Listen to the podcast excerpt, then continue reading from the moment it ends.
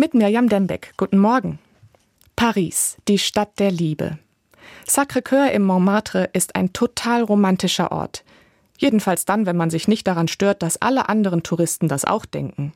Von dort oben hat man einen zauberhaften Blick auf Paris. Und tausende Liebespaare schwören sich hier ihre Treue. Die Geländer vor dem Sacré-Cœur hängen voll mit Liebesschlössern.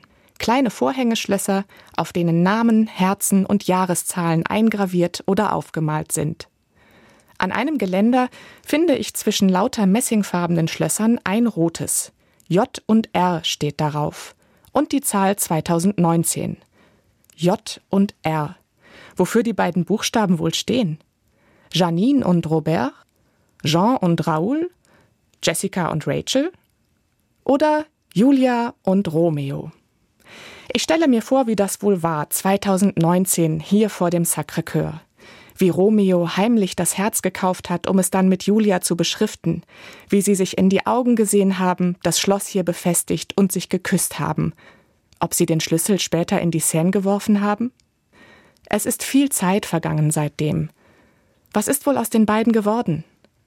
Vielleicht sind sie immer noch glücklich zusammen, vielleicht haben sie sogar geheiratet und sind mittlerweile Eltern. Aber vielleicht hat es auch nicht geklappt. Vielleicht war es nach zwei Jahren vorbei mit der ewigen Treue. Vielleicht gehen sie mittlerweile getrennte Wege.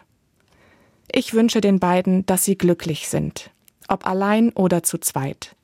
Dass sie ohne Reue an das rote Schloss denken, mit dem sie damals ihre Liebe besiegelt haben.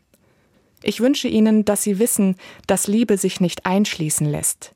Sie ist nichts Statisches, nichts, was einmal da ist und dann für immer so bleibt.